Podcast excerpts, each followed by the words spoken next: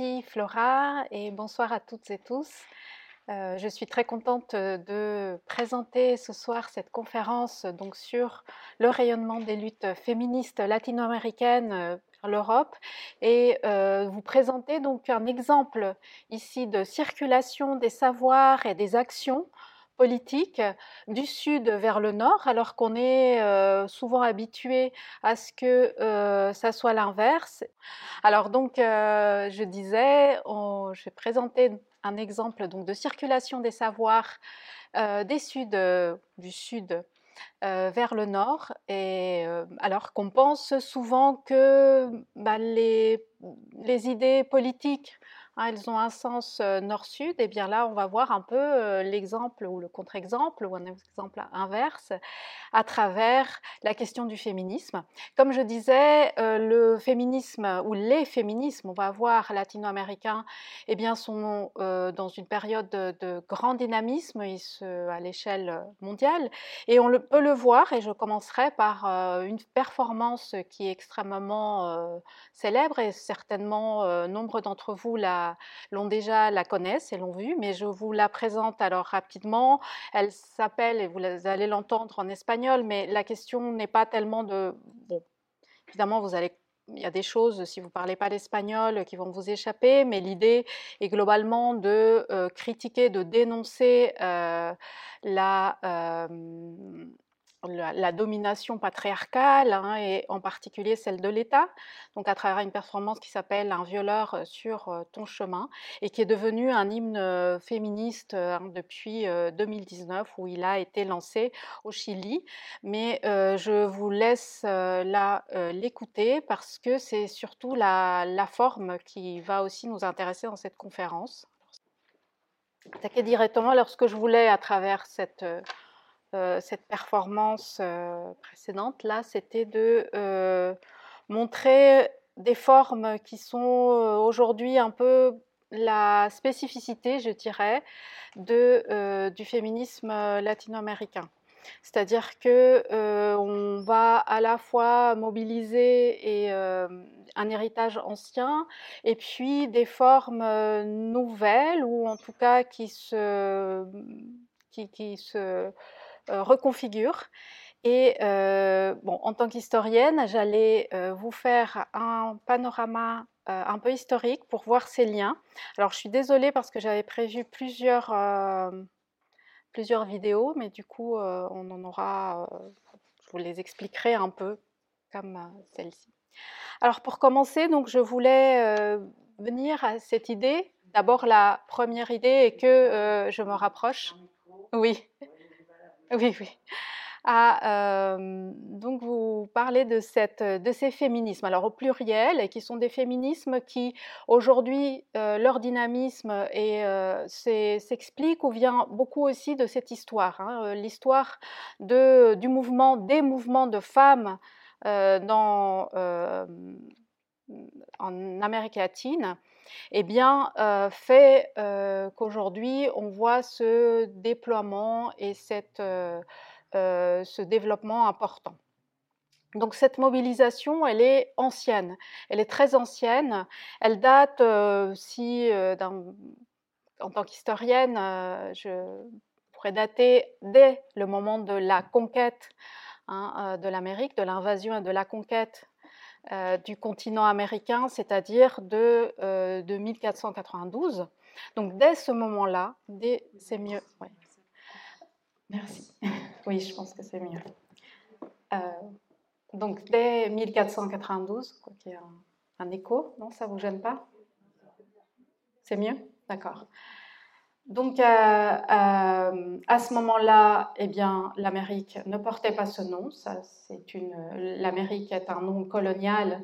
Et euh, je vais vous parler donc d'un autre nom que je vais aussi utiliser durant cette conférence, à savoir celui d'Abiyala. Je vais je vais revenir sur ce terme. Donc, dès 1492 et dès le moment de cette invasion, il y a eu des femmes, des guerrières comme euh, par exemple Anna Kaona, qui était une guerrière euh, de l'île d'Haïti et qui a résisté à la colonisation. On a des, sources qui nous montrent cette présence. et qui ont défendu vraiment de manière très, très active leurs terres et leur communauté. Et durant, ensuite, durant toute la période coloniale, donc qui dans l'espace américain couvre euh, la, période qui va du 16e au 19e siècle, les femmes ont pris part aux différentes révolutions à la fois anticoloniales, anti-esclavagistes, et aussi dans les mouvements, dits mouvements d'indépendance, elles ont aussi participé énormément, même si, alors ça c'est le problème de l'histoire, l'histoire ne les a pas toujours non seulement euh, euh, visibilisées, puisque l'histoire a été écrite en grande partie l'histoire que nous avons et les archives que nous avons, ce sont des archives constituées par des hommes. Donc leur présence n'a pas été euh, toujours bien répertoriée, voire dans beaucoup de cas, cette, cette présence, elle a été effacée de l'histoire. Et peu à peu, où on, fait, on doit faire beaucoup d'efforts Hein, les historiennes notamment qui travaillons sur ces questions, pour rendre visible cette présence. Et donc aujourd'hui, on a de plus en plus de travaux euh, justement qui euh, montrent euh, cette présence féminine lors des révolutions et de, de, toutes sortes dont je vais parler un peu ce soir. plus, de manière plus contemporaine, au XXe siècle, hein, vous savez certainement, vous avez plus l'image de l'Amérique latine comme un espace, comme une région de révolution du XXe siècle, la révolution cubaine étant la révolution emblématique du XXe siècle, mais euh, on peut parler aussi de la révolution mexicaine, des guérillas. Et bien là aussi, alors qu'on a des figures comme la figure euh, du guerrillero, qui est un homme, eh bien, on sait euh, que des femmes ont aussi une présence importante, significative hein, dans ces mouvements politiques.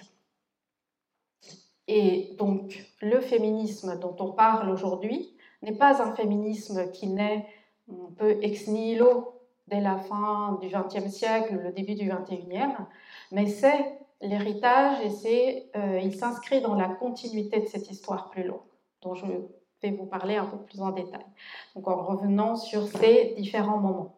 Alors, je vous disais, le premier moment de présence de ces femmes, et donc on peut voir dans une perspective féministe, alors quand je parle de féminisme, ces femmes évidemment ne s'appelaient pas et ne se disaient pas féministes, alors c'est la perspective féministe, c'est-à-dire celle que j'ai en tant que chercheuse, de euh, voir quelles ont été les actions de ces femmes, leur présence, leur euh, pensée politique, leur action, qui est hein, euh, ici, c'est celle-là la perspective,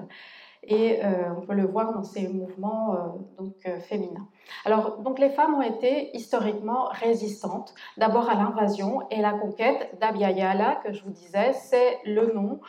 un nom autochtone de, de l'Amérique, hein, de certains groupes autochtones des Amériques,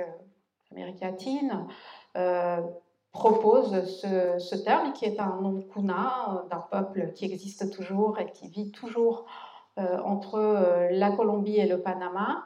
et qui est, un, est, un, le nom qu'il donne au continent américain, donc qui a été repris d'une manière politique, hein, c'est vrai, d'une manière politique, pour remplacer ou se substituer à celui de l'Amérique, qui est un nom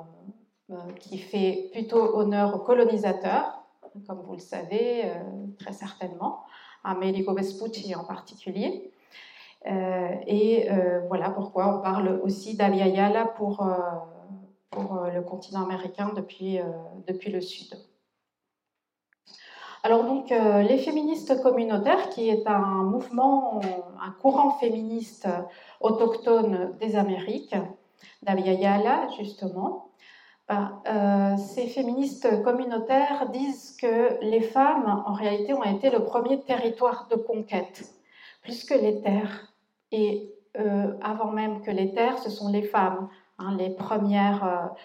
euh, victimes ou les, de, cette, invasion, de cette colonisation. Parce que comme vous le savez, ce sont des hommes qui ont envahi le continent américain à la fin du XVe siècle et dans, la, dans, les premières décennies du, XVIe. Et ils ont pris par la force très souvent, voire toujours, ces femmes comme, comme compagnes et euh, elles ont euh, été aussi, donc ces, ces proies et ces euh, formes aussi les premières résistances à cette colonisation, donc ont été les femmes latino-américaines, les femmes de cette époque. C'est le cas, donc je vous disais en introduction, de la cacique, c'est-à-dire la chef Taïno, Taïno qui est un peuple de la Caraïbe, qui s'appelait Anacaona, et qui a vécu entre la fin du XVe siècle et le début. Elle a été assassinée en 1503, au moment donc, de la conquête d'Haïti, et euh, qui euh, est une contemporaine de Christophe Colomb et qui a résisté euh, et a été la chef de la résistance de l'île après la mort de son frère hein, et qui a été finalement faite prisonnière torturé et tué en 1503 par le conquistador de, de, cette, de cette époque, Nicolas de Ovando, hein, qui a ordonné qu'elle soit décapitée publiquement en 1503. Par la suite, durant la période coloniale, les femmes aussi vont se euh, aller voir dans les luttes anticoloniales et anti-esclavagistes. Euh, d'abord, hein, euh, si on pense à l'esclavage, qui est quand même un système qui a, un système qui a déporté entre l'Afrique et l'Amérique 10 millions de personnes, eh bien, dans, ces, dans, dans, cette histoire, la résistance, elle a toujours été présente chez toutes les personnes esclavisées, et les femmes aussi ont eu un rôle dans cette résistance au système esclavagiste et aux révoltes qui ont été très très nombreuses. Là aussi, euh, euh, l'histoire aujourd'hui euh, révalue et il y a beaucoup de recherches hein, qui montrent que les, les, mutineries, les résistances, les révolutions, les rébellions ont été considérables dès, l'Afrique, en fait, des moments des captures Hein, des, personnes euh, en Afrique même et durant le trajet entre l'Afrique et l'Amérique. Et euh, dans les Amériques, euh, donc, de nombreuses femmes ont participé dans ces mouvements qui, dans les Amériques, vous savez, se constituent autour de communautés marronnes, c'est-à-dire de communautés d'esclaves qui s'affranchissent, qui s'auto-affranchissent, qui se libèrent, c'est-à-dire qui fuient notamment les plantations, et qui vont organiser des communautés, des communautés autonomes et indépendantes, qui euh, on peut appeler dans l'espace euh, hispanique euh, palenques, mais qui sont surtout beaucoup plus nombreuses et connues au Brésil, qui est quand même le pays qui a reçu la majorité des personnes esclavisées Hein, en provenance d'Afrique. Et dans ces quilombos, dans ces communautés autonomes, il y avait de nombreuses femmes qui euh, ont résisté, qui ont participé à, non seulement à l'organisation des communautés, mais aussi aux armées, parce que ces quilombos, ces communautés donc marronnes, eh bien, elles s'organisaient militairement parce que précisément il fallait éviter à tout prix hein, le, la capture euh, et la destruction de ces espaces. Un des quilombos les plus, euh, les plus emblématiques, le plus connu, et d'ailleurs qui a eu euh, une existence d'un siècle, c'est le quilombo dos Palmares au Brésil et qui a résisté, où, à peu près 5000 quand même personnes ont vécu dans ce, dans ce quilombo et qui euh, se sont organisés euh, politiquement et militairement pour résister au système esclavagiste. Et l'une de, des femmes, parmi des chefs hein, de ce quilombo était Nandara, Nandara dos Palmares, connu donc par le nom de son, quilombo, et qui a vécu au XVIIe siècle. Elle était une grande guerrière qui a défendu donc fort, avec force les, habitants de sa communauté. Elle était elle-même la compagne d'un autre leader du Quilombo, Zumbi Palmares, et euh, tous les deux commandaient euh, les troupes. Euh, dans un premier temps, on a surtout visibilisé, lorsqu'on a un peu fait les recherches au Brésil ou en Europe sur la période esclavagiste, ces zombies qu'on connaît le mieux mais en réalité, Mondandara était euh, présente également euh,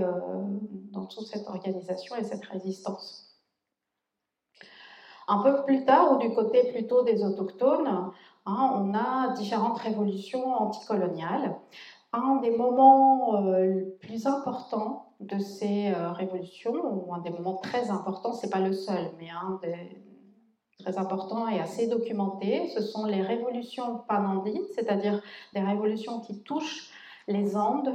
hein, autour de la région du lac Titicaca, entre ce qui correspond aujourd'hui à la Bolivie et le Pérou, autour de ce lac, et qui, à la fin du XVIIIe siècle, une région qui a connu un mouvement euh, révolutionnaire euh, très important et qui a duré euh, vraiment à la fin du XVIIIe siècle, plusieurs années, où les autochtones se sont rebellés pour abolir le système qui les opprimait, et en particulier hein, le système qui d'imposition, c'est-à-dire des impôts qui touchaient uniquement les autochtones parce qu'ils étaient autochtones et parce qu'ils étaient donc décolonisés et euh, également par toutes les formes de travaux forcés qu'ils avaient à accomplir, notamment dans les mines.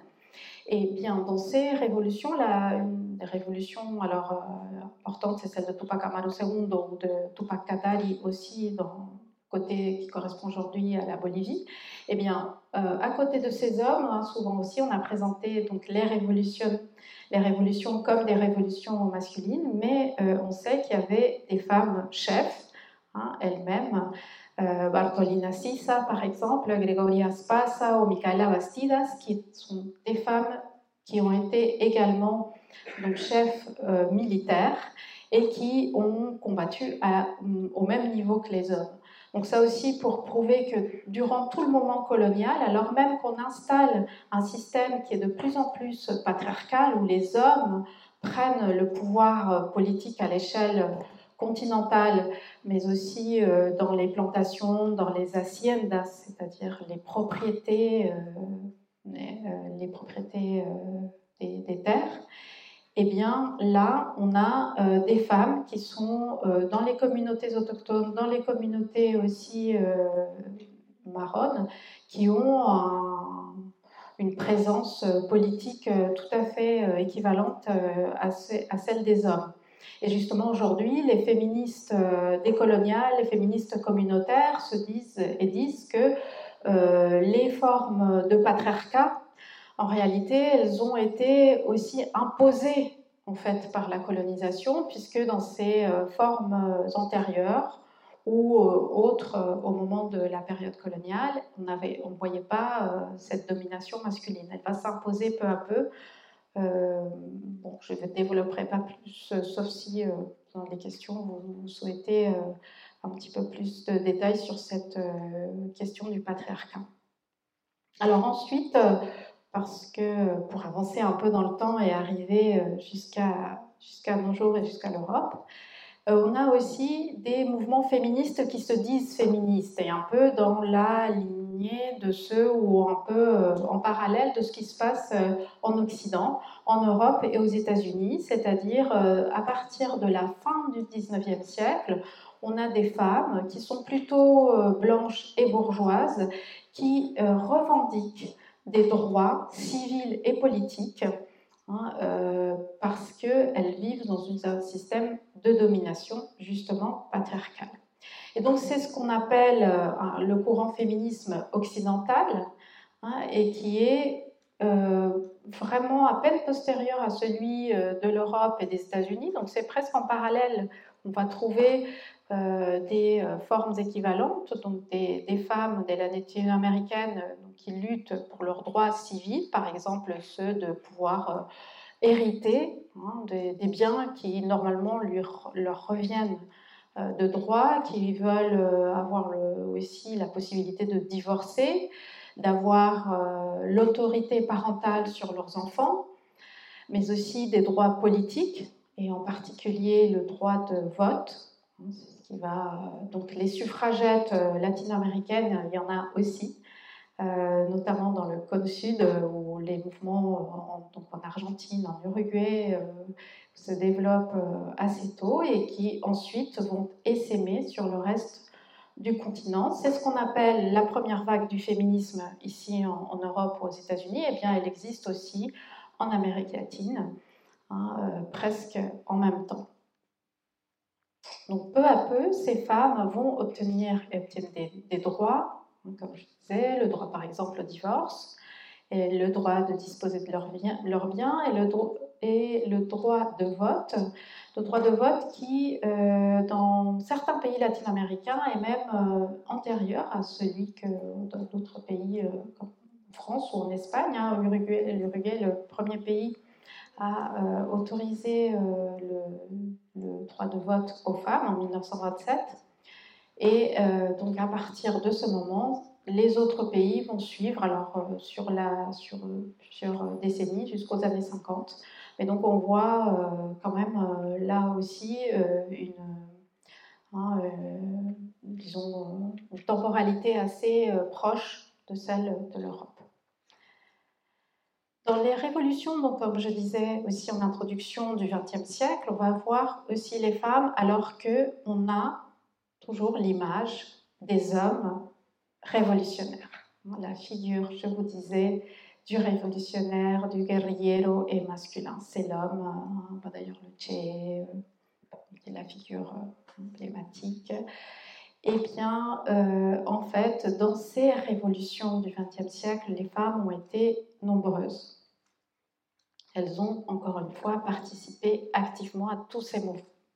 mouvements. Dès la, première euh, grande révolution euh, euh, latino-américaine du XXe siècle est la révolution mexicaine. Et eh bien là, on a de nombreuses femmes qui partent au combat, déjà dans la suite d'ailleurs de ce qu'on faisait au XIXe siècle, parce qu'au XIXe siècle, les femmes accompagnaient les troupes, accompagnaient les soldats hein, régulièrement. Mais là, par exemple, durant la Révolution mexicaine, elles interviennent directement comme euh, guerrières, c'est-à-dire qu'elles vont faire la guerre, elles prennent les armes, elles savent hein, euh, euh, manier les armes, elles vont sur le terrain. Et donc ces femmes qu'on appelle les Adelitas, peut-être vous avez entendu un corrido qui qui porte ce nom, Adelita. Donc, elles, sont, euh, elles, prennent les armes et participent à cette révolution. Alors, pour, euh, rappel, hein, la révolution mexicaine est une révolution euh, surtout paysanne et qui revendique une meilleure distribution de terres, notamment pour les personnes qui la travaillent, la terre à, ceux, à celles et ceux qui la travaillent, et donc aux paysans. Donc de nombreuses euh, paysannes euh, mexicaines ont été présentes durant cette révolution, qui a duré dix ans, euh, au moins dans sa première partie, dans sa partie vraiment militaire. La révolution cubaine, alors que justement on connaît le Che, Guevara, Fidel Castro, Raúl Castro, hein, eh bien on oublie que dans cette révolution, des femmes aussi étaient présentes. Et bon, après, c'est vrai que les, les révolutionnaires vont aussi les, les, intégrer dans le gouvernement. Hein, comme c'est le cas de Vilma Espín, qui est la, la compagne de Raúl Castro, ou María Antonia Figueroa, Acela de los Santos, Gloria Cuadras, Melba Hernández ou Aide Santa María, alors des femmes qui ont euh, accompagné vraiment hein, le, moment révolutionnaire et qui ensuite ont intégré euh, le gouvernement une fois la, révolution installée. Et à partir de là, hein, le, modèle de la révolution cubaine va aussi euh, donner lieu au développement d'autres formes révolutionnaires qui se sont multipliées au, cours des, euh, années 1960 et 1970. Ce sont les années de développement des guérillas.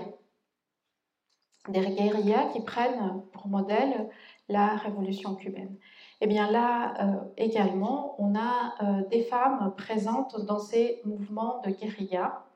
guérilla marxiste-léniniste euh, très souvent, qui s'inspirent d'une manière ou d'une autre du modèle cubain. Et on peut parler par exemple de la guérilla des Montoneros en Argentine, bien sûr euh, la révolution sandiniste au Nicaragua, le Sentier lumineux au Pérou, les FARC en Colombie, mais on a dans tous les euh, pays, on a pour d'autres le MIR au Chili. Donc c'est, on a différents groupes de guérillas qui se développent. Eh bien, on sait aujourd'hui, on, le savait déjà à l'époque, mais là encore une fois, on met un peu plus euh, l'accent sur les recherches sur les femmes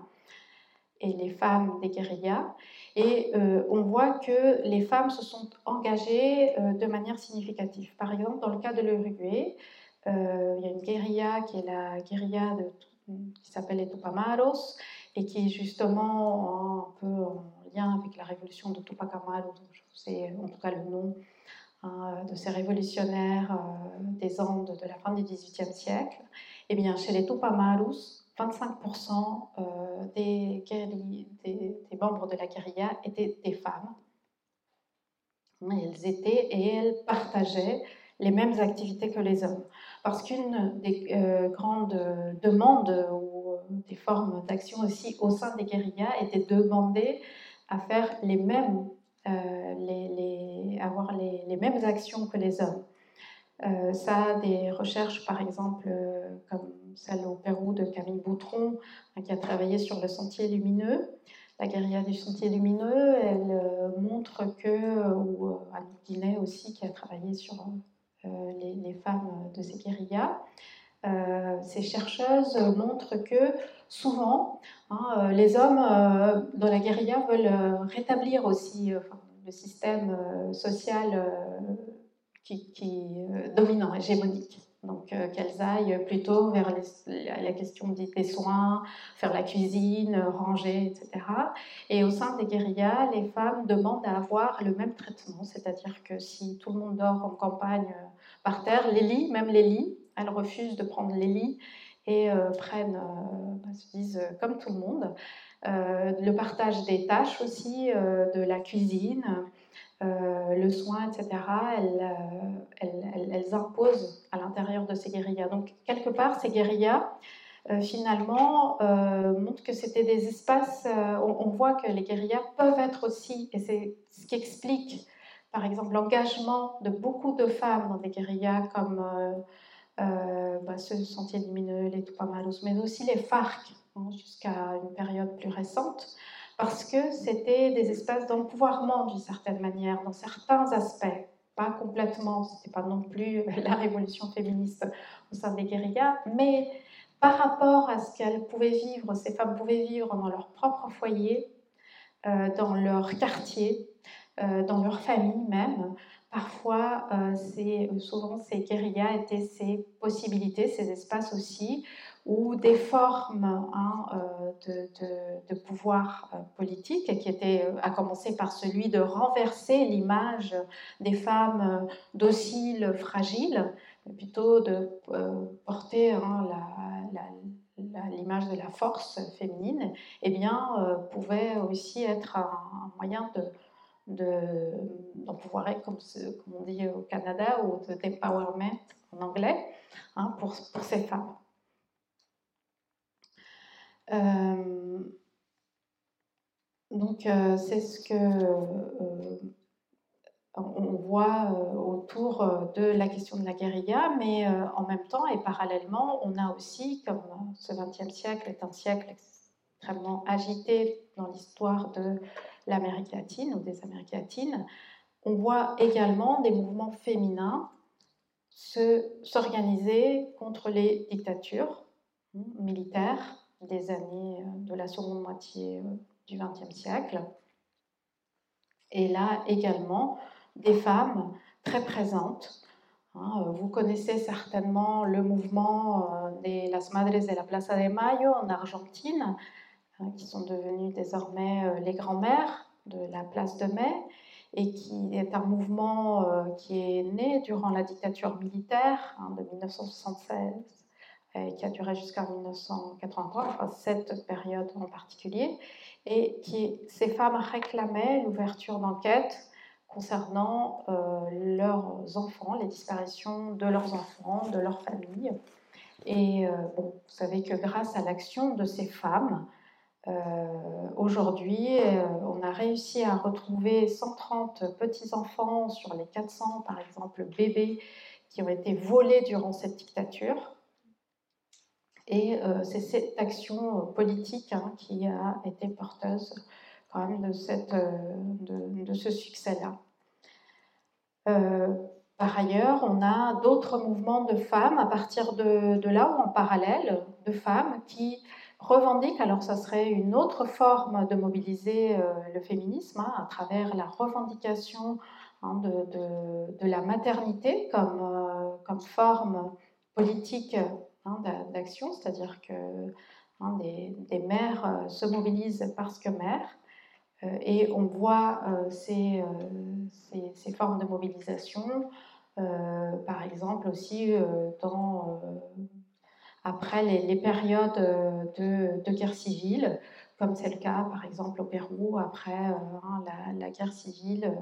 de la fin du XXe siècle, donc entre 1980 et 2000,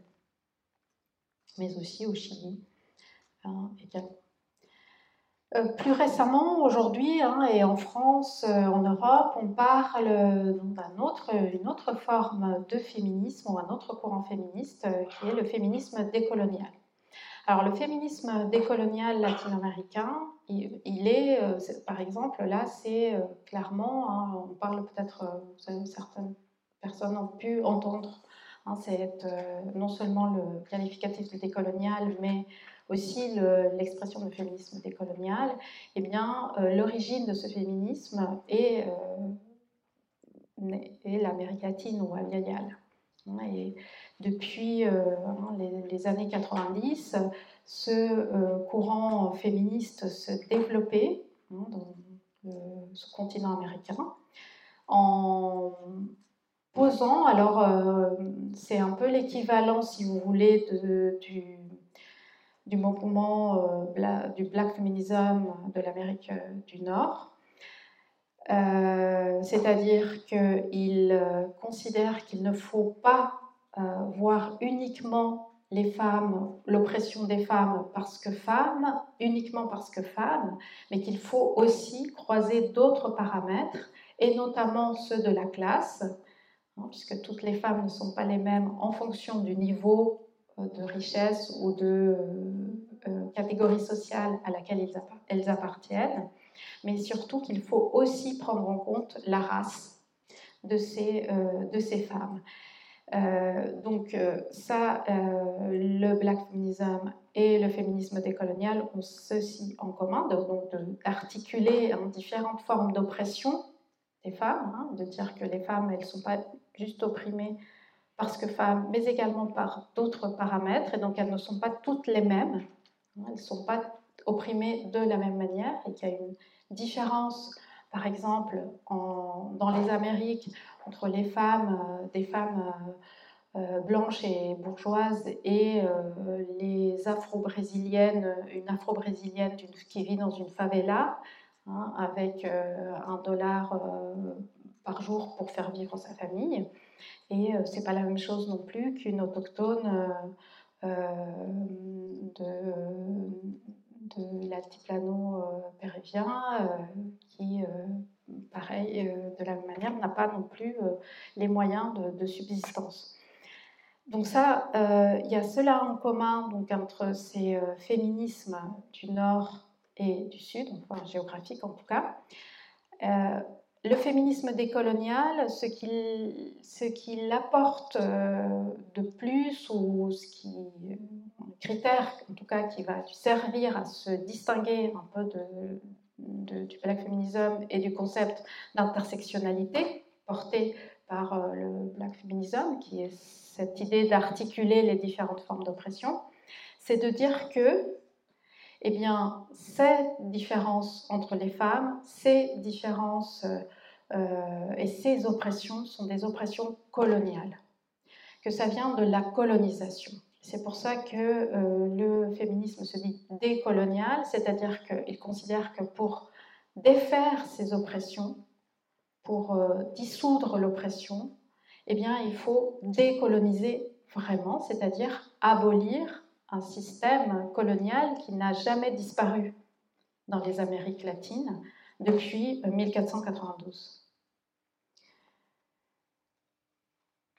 Donc, euh, le féminisme décolonial est un projet politique radical qui euh, considère qu'il faut à la fois lutter contre tout ce qui a été imposé par la colonisation,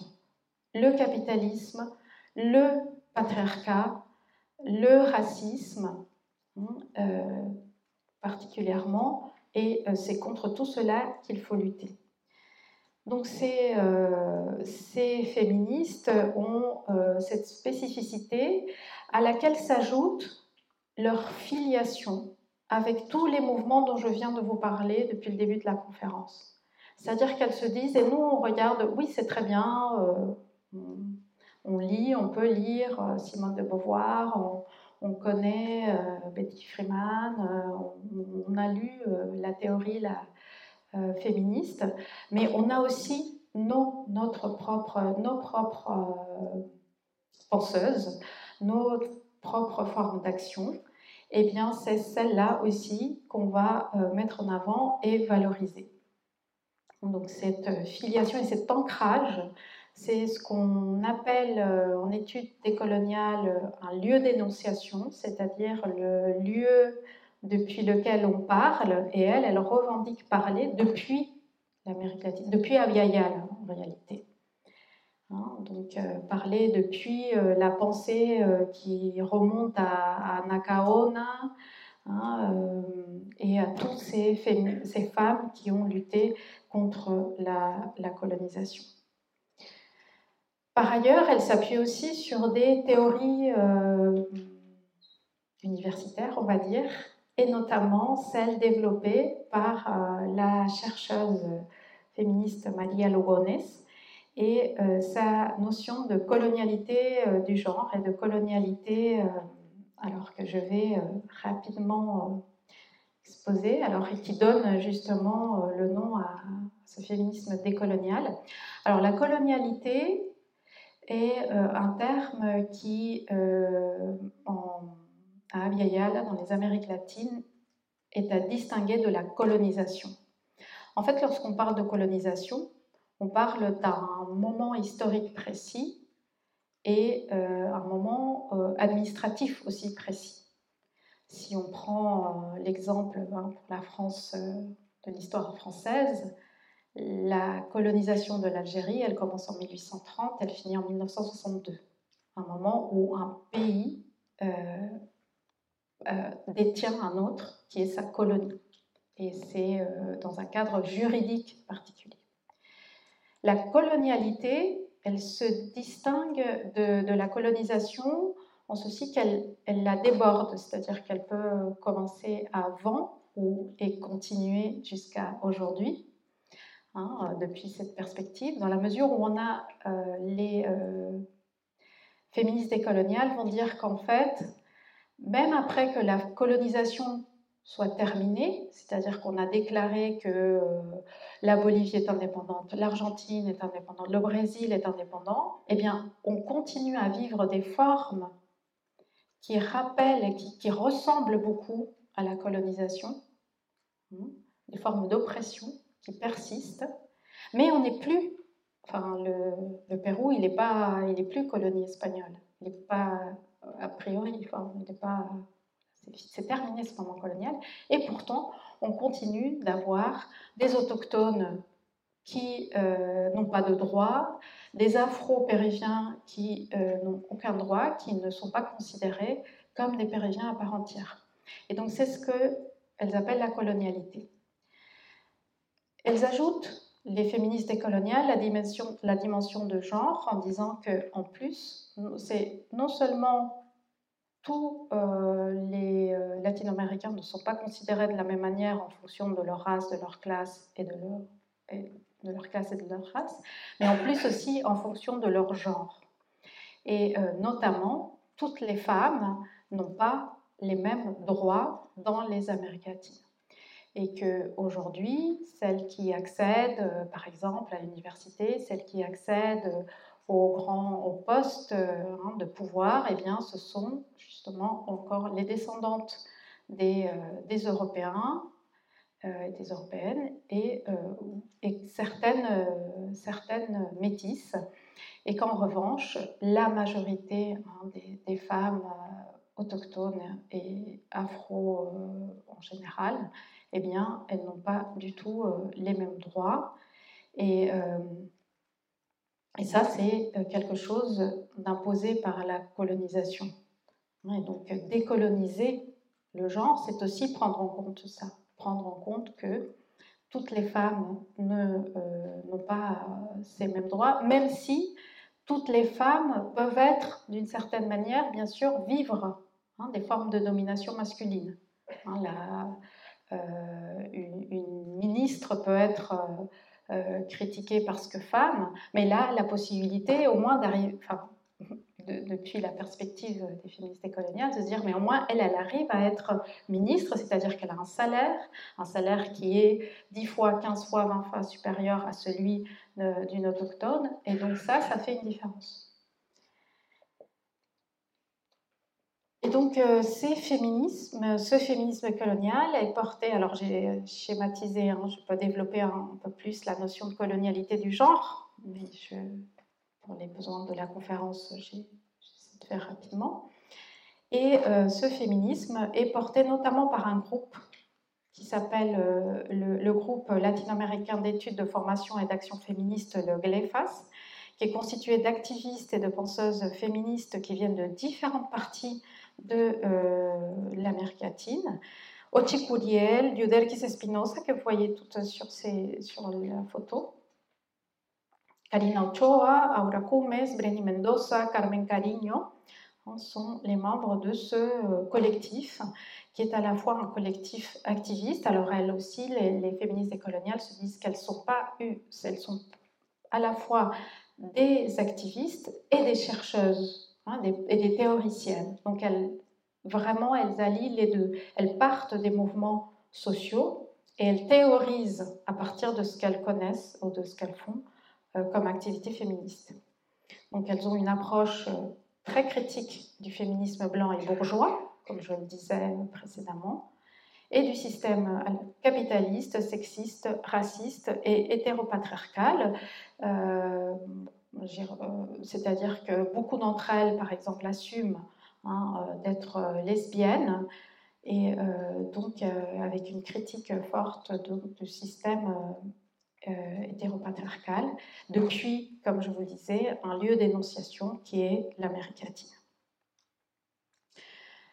Enfin, euh, le, une des formes, et c'est par là que je voulais commencer, que j'avais commencé avec la performance en violador en tu camino, ce qui fait euh, aujourd'hui, je pense, et ce qui permet que les féminismes latino-américains s'exportent, si je peux dire comme ça, c'est euh, notamment la mobilisation des formes d'artivisme, c'est-à-dire de euh, ces euh, formes qui réunissent à la fois l'art et l'activisme politique. il y a une forte mobilisation des femmes latino-américaines autour de son prix ces formes-là, alors qu'ils sont à la fois euh, historique, c'est-à-dire que euh, l'art est présent hein, dans toute euh, l'histoire hein, latino-américaine sous différentes formes, même si il n'a jamais été ou il n'est pas visibilisé parce que ce sont des euh, formes du sud, des suds, donc ils sont considérés comme euh, plus moins nobles, voire primitives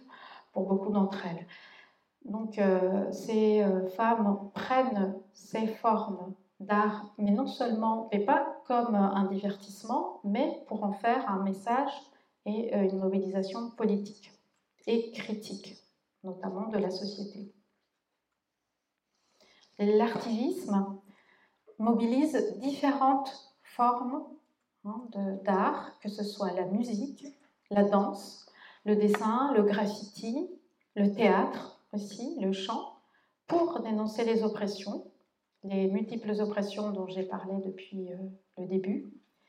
Et euh, il propose aussi une sortie, en fait, c'est ça le,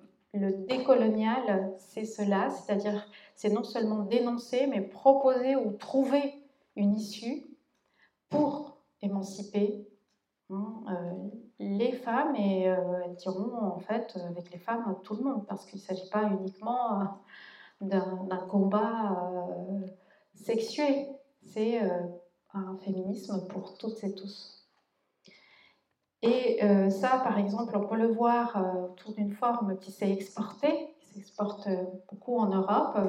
ce qu'on appelle le théâtre de l'opprimé, ou qu'on peut connaître sous des formes comme le théâtre forum, par exemple ici en France, en Europe, qui est un théâtre ou une forme théâtrale développée par le Brésilien Augusto Boal, et qui avait pour but, et qui a pour but non pas de faire un spectacle euh, divertissant, un spectacle traditionnel, on va juste euh, se divertir, mais de faire que euh, les acteurs et les actrices hein, de, ce spectacle soient vraiment hein, sur le devant de la scène et trouvent des formes qui soient eux-mêmes des agents de leur libération, surtout lorsqu'ils sont les plus opprimés, qu'à travers Hein, le théâtre, ils parviennent à s'émanciper et à retrouver en quelque sorte le théâtre comme une forme euh, non seulement de libération, mais aussi, on va dire, beaucoup en Amérique latine, de guérison, hein, de sanation,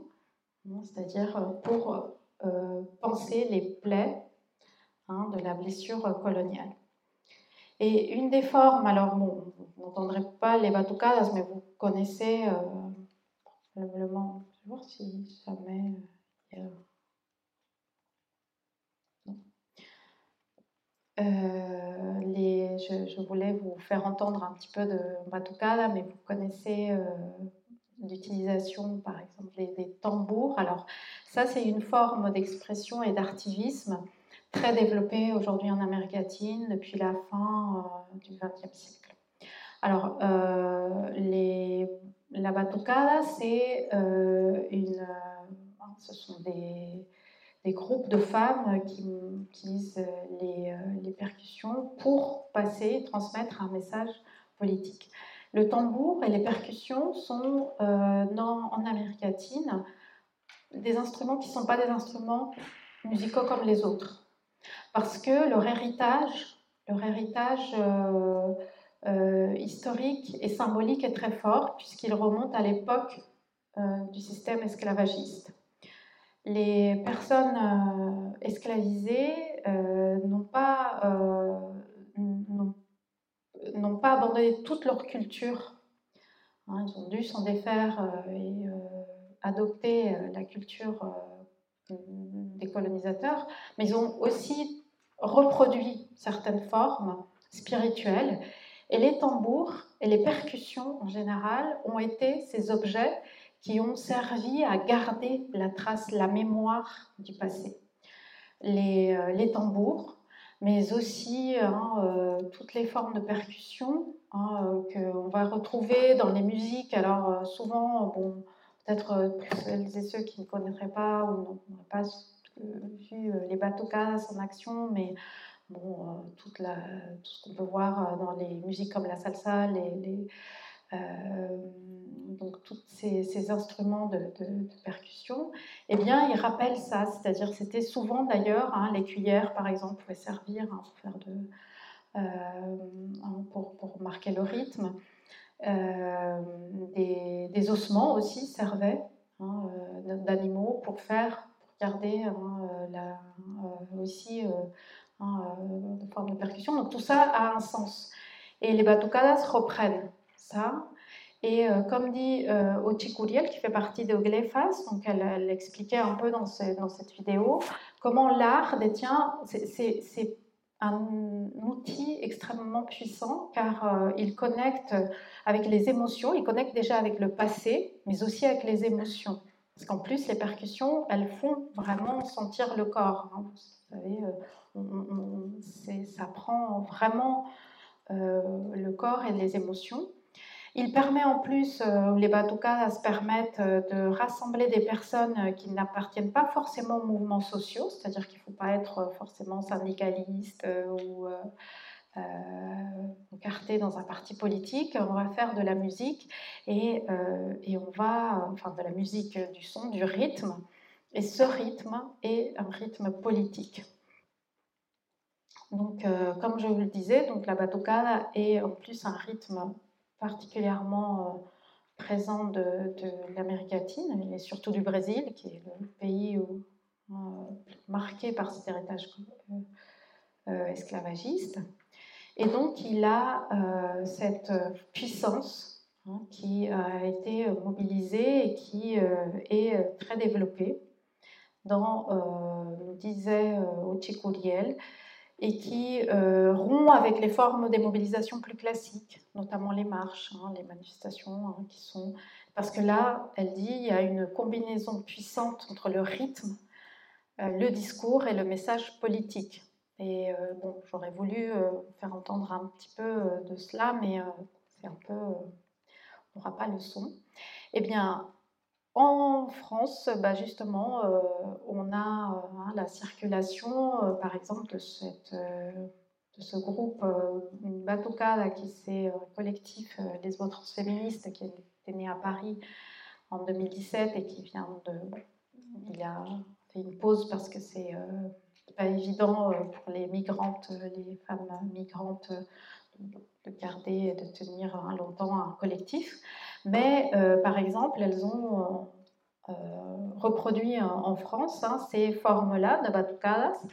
dans un but vraiment euh, d'activisme féministe, à la fois lesbien et trans, en Europe. Elles ont accompagné différents cortèges de, mobilisation durant ces années et puis elles se nourrissaient donc de cette expérience des batucadas latino-américaines. Et elle voulait aussi, comme le disait Ochikuriel, hein, faire de la musique cette forme de lutte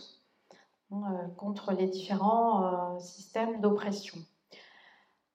Le chant a servi aussi hein, euh, de, forme de. Aujourd'hui, c'est une des formes aussi qui s'exporte d'activisme, qui s'exporte beaucoup, notamment le mouvement qui s'appelle Pan y Rosas, Hein, des pains et des roses, qui est un collectif euh, féministe anticapitaliste qui a été fondé en 2003 en Argentine par Andrea Iris Datri et qui tirait son nom de la grève euh, de 1912 qui s'est déroulée aux États-Unis euh, du même nom et qui revendiquait à la fois un meilleur salaire et des meilleures conditions de vie. Eh bien, à partir de cette base, eh bien, le collectif féministe s'est développé et on a aussi un collectif hein, euh, du, même type qui s'est développé dans d'autres pays d'Amérique latine, en dehors de l'Argentine, c'est-à-dire le Brésil, le Chili, le Mexique, mais aussi en Occident, aux États-Unis, en France. Hein, et euh, euh, en France, on a aussi une un, espace euh, des pins et des roses. Euh, vous voyez, qui développe aussi la, question du chant hein, comme forme d'expression politique.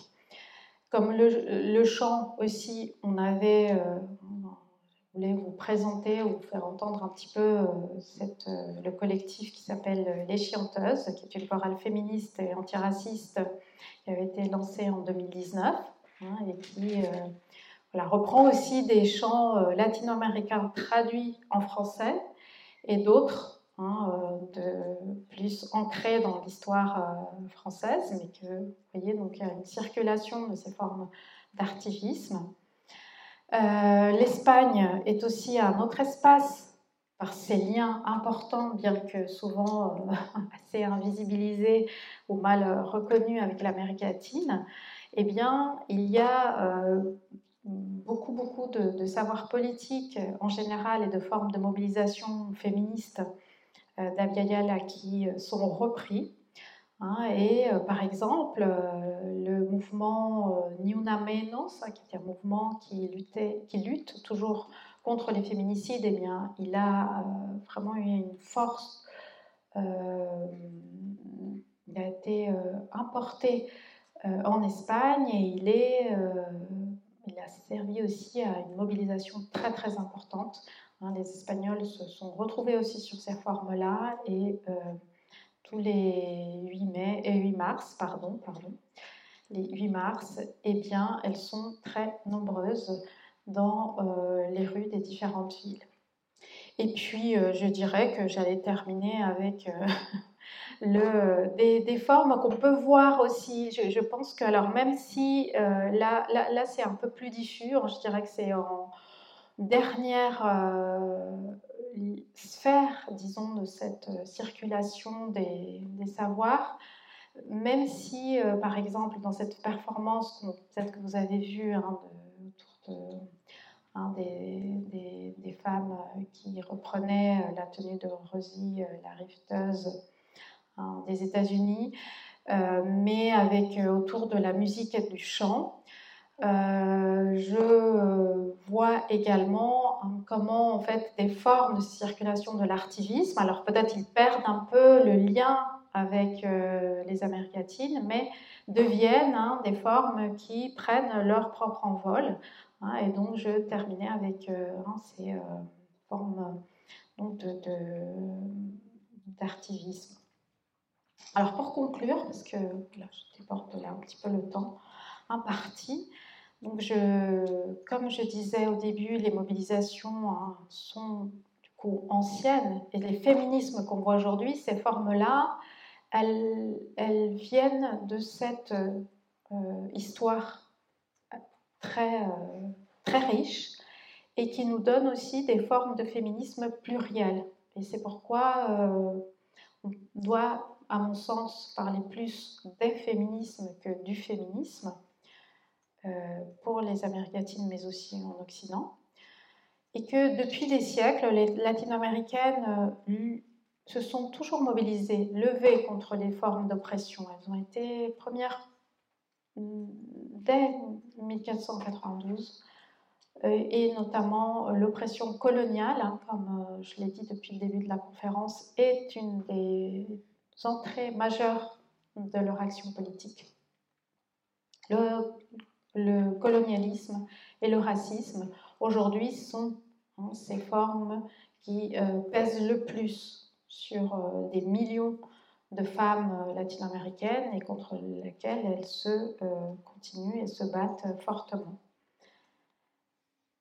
Cependant, ces formes de lutte, on le voit, évoluent avec le temps. Hein,